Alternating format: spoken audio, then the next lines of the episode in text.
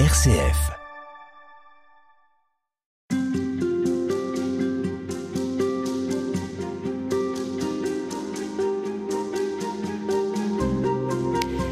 À force d'entendre ou de lire les lettres de Saint Paul, on s'habitue, on les fige dans une représentation et on n'en saisit pas ou plus la portée inouïe, la dimension révolutionnaire, le côté subversif. Jean-Marie Plou, bonjour. Bonjour. Vous publiez chez Salvator un livre intitulé Paul ou la subversion chrétienne. Mmh. Vous êtes prêtre de la Mission de France, vous êtes théologien, et dans ce livre, vous proposez une lecture renouvelée des écrits de Paul, et vous tentez de répondre à la question suivante. Paul a-t-il quelque chose à nous dire encore aujourd'hui? Ce livre est important pour vous. On a le sentiment quand on en lit l'introduction qu'il y a un gros enjeu. Est-ce que je me trompe euh, ou est-ce que c'est vrai? Non, pas du tout. C'était un enjeu pour moi, euh, au bout d'un certain temps d'existence et de ministère, de faire le point sur euh, mon rapport à Paul. Paul qui a joué un rôle très important dans les débuts de la mission de France. Il faisait partie du socle, si je puis dire, des lectures spirituelles du Père Ogro, qui était le premier supérieur du séminaire. C'est la première raison pour laquelle je me suis attaché à ce livre, donc pour faire le point. Et une autre raison Et l'autre raison, c'est parce que eh bien, c'est le premier apôtre, d'abord.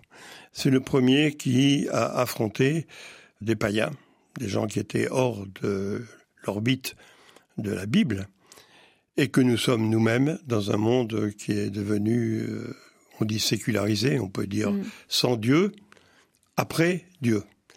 Et je trouvais très intéressant et même nécessaire de voir euh, ce qu'il avait dit au fond et comment il s'était pris pour rencontrer ses contemporains qui étaient non juifs. À ceci près que le contexte, même s'il a des points communs, entre celui de Paul et le nôtre euh, n'est quand même pas tout à fait le même.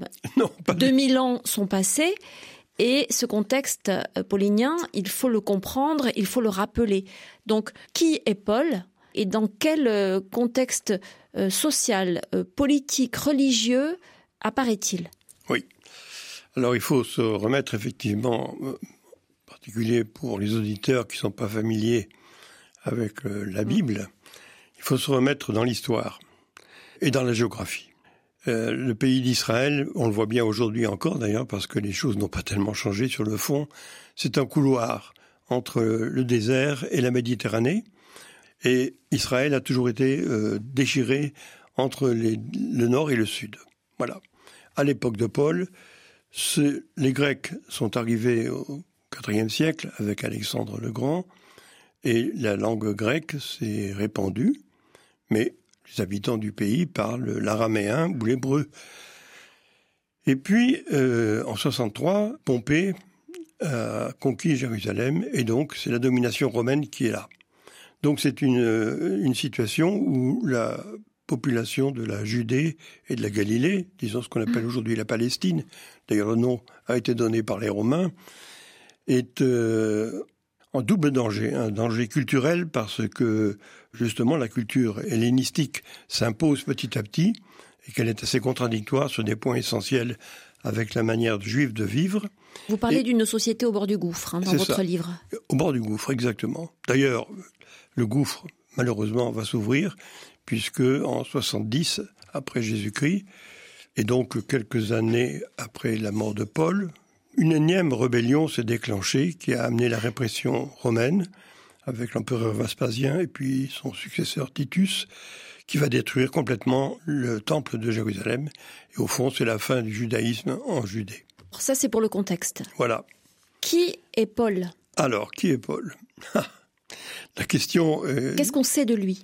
On sait à la fois énormément de choses et en même temps, euh, on a beaucoup d'incertitudes énormément de choses si on le compare aux autres apôtres. Euh, mais on ne, sait, on, on ne sait pratiquement pas grand-chose de Paul, euh, de Jean, euh, etc. On sait que ce sont des pêcheurs galiléens, etc., etc. Mais enfin, ils n'ont rien écrit eux-mêmes sur leur propre vie, alors que Paul, lui, s'implique dans Vous parlez de Pierre, hein, pas de Paul. Paul. Pierre est un pêcheur. Oui. Vous avez dit Paul. Ah, excusez-moi. oui. oui Paul n'a rien, d'un pêcheur.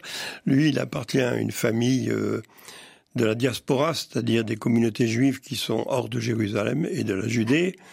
C'est un intellectuel, manifestement, il a une grande culture, et il est fabricant de tentes. On ne sait pas exactement ce que ça veut dire, mais enfin, il faut comprendre que c'est une entreprise artisanale et familiale qui fabrique des tentes pour les nomades ou pour les armées euh, romaines.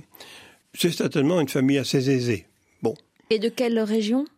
Donc, il est né à Tars. Tars, c'est au sud de la Turquie.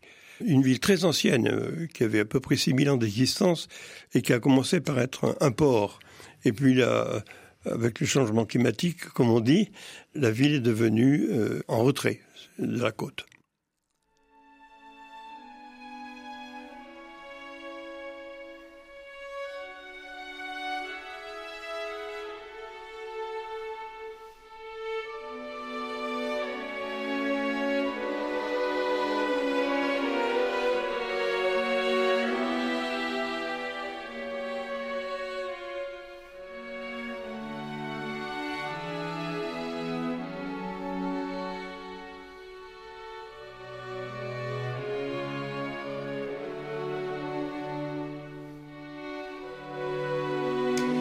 Jean-Marie Plou, euh, Paul donc est né à Tars.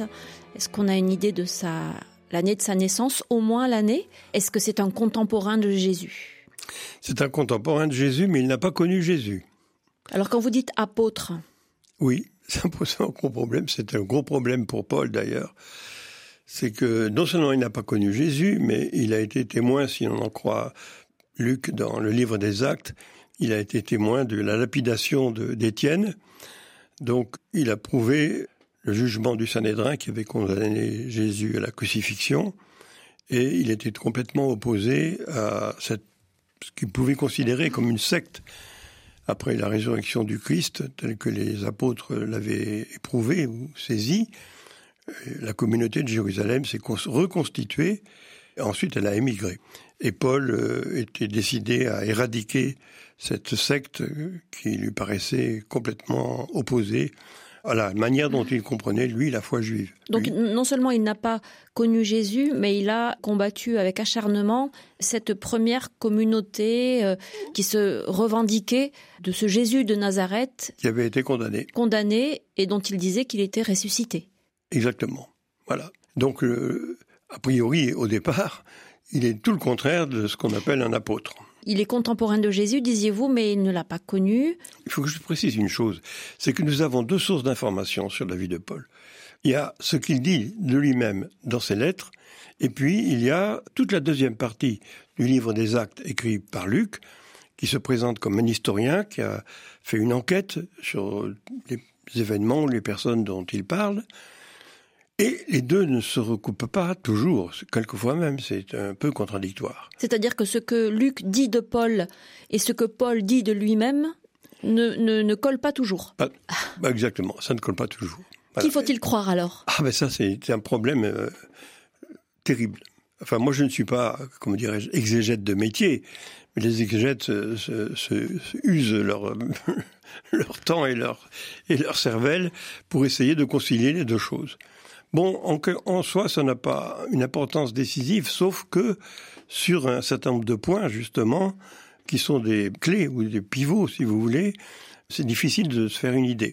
Par exemple, enfin, c'est peut-être l'exemple le plus, le plus fort, les lecteurs des actes savent très bien qu'il y a eu une assemblée à Jérusalem. Quand vous dites les actes, ce sont les actes des apôtres. les hein, apôtres, c'est ça, oui. Jean-Marie Plou. Oui, qui a été décisive à la fois pour Paul, parce que c'est là qu'on a reconnu, qu'on a reconnu en fait comme apôtre, justement, pour répondre à votre question, et qu'on lui, on dit, ben voilà, il, est, Paul est destiné en priori, on dit aux incirconcis, c'est-à-dire aux, non-juifs, voilà.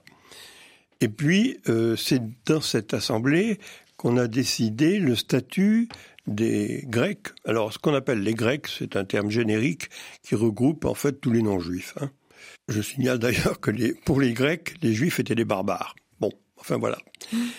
Et donc, euh, à cette assemblée, on a statué sur le, le fait de savoir, question essentielle, si les Grecs qui devenaient chrétiens devait d'abord être juif avant de devenir chrétien. La position d'un certain nombre euh, de personnages, peut-être même de Jacques, le frère du Seigneur, qui, était, qui a présidé la communauté de, Jérusalem après Pierre, était peut-être de cet avis-là, encore qu'il a été modéré d'après les récits de Luc en tout cas. Et Paul l'a emporté, c'est-à-dire que Paul a fait admettre que des païens, des Grecs, qui devenaient chrétiens, n'avaient pas besoin d'être circoncis, donc d'endosser en quelque sorte toutes les exigences de la loi de Moïse pour devenir chrétien. C'est donc une assemblée complètement euh, décisive. Or, où, euh, il a un, rôle décisif lui aussi, quoi. Oui, avec Ça Barnabas. devient un, personnage très important. Oui, ils sont deux, Barnabas et lui. Barnabas, personnage très important d'ailleurs, dont, dont ne souligne pas assez d'ailleurs le rôle dans la diffusion de la foi chrétienne. Et dans cette assemblée, par conséquent, on a tranché le statut de l'Église. Rien que ça. Rien que ça. on vous retrouve demain pour poursuivre. Merci.